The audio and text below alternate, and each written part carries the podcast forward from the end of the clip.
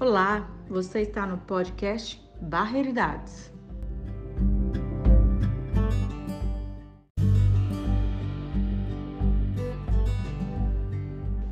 Aqui vamos falar sobre os processos identitários na Regional Barreiro, Belo Horizonte, Minas Gerais.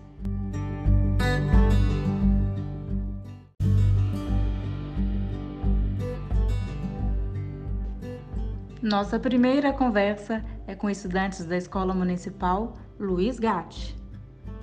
Nosso bate-papo aconteceu entre o finalzinho do ano de 2020 e início do ano de 2021.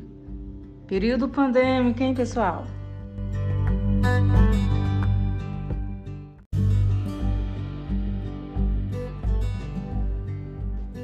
Buscamos compreender se a relação entre a siderúrgica Valorec, conhecida também por Mannesmann, com as vivências e experiências destes estudantes.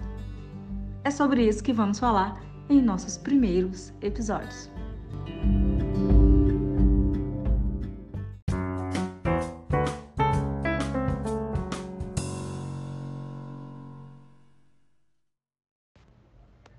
Nome?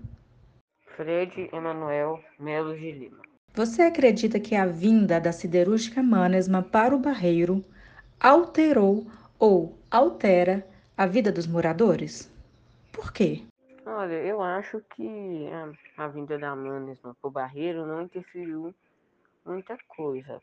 Deve, deve ter interferido mais é, para os moradores de antigamente, né? Mas para minha geração não, não afetou muito não. Há algum cheiro, barulho, vindo da manesma que você costuma sentir ou ouvir? Qual ou quais? Olha, normalmente eu não ouço muito barulho, né? Mas provavelmente para quem quem mora perto, né, deve deve sentir alguns cheiros, né, de queimado, deve ouvir alguns barulhos, né? Porque, porque eles ficam trabalhando, né? Então, eu não sei. Eu, eu não ouço nem sinto o cheiro é, da Amanda. Você costuma usar a estação de ônibus do Barreiro? Como essa estação está facilitando ou prejudicando a mobilidade dos usuários? É, a estação de ônibus eu uso muito, né? E eu acho que ela, que ela facilitou muito para a mobilidade dos, dos cidadãos, né? Das pessoas que moram no Barreiro. Acho que ajudou bastante. A linha férrea e o trem que corta o Barreiro interferem em sua vida de alguma maneira? Como?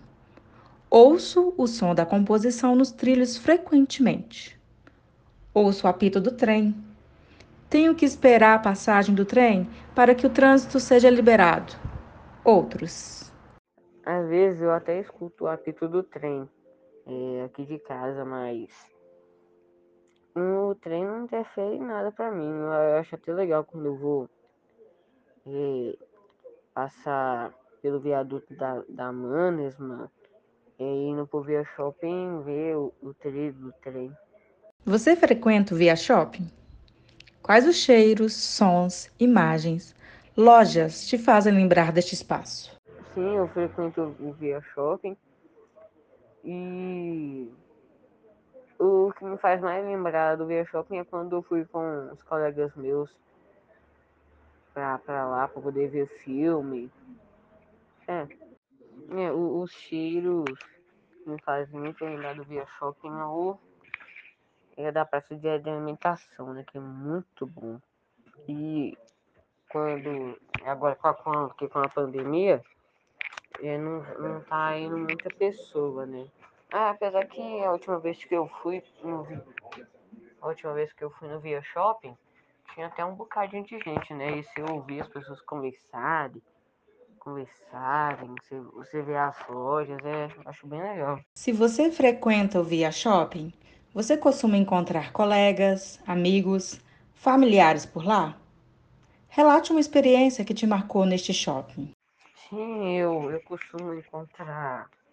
Geralmente eu não estou indo no, no, no Via Shopping, mas quando eu ia, eu ia com meu avô, que meu avô ele, ele paga boleto, ele vai lá fazer o joguinho dele de Mega Sena, é, Lutomania, né, que eu gosto muito de ir lá.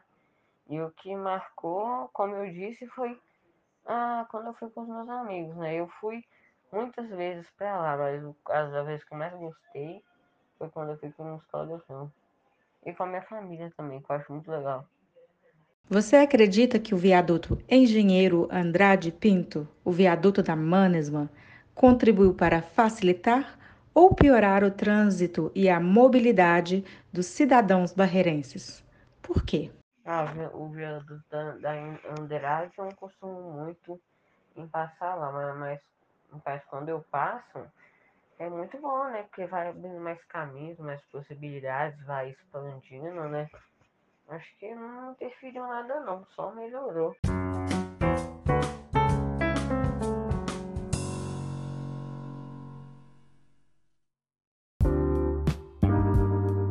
Podcast Barreiridades.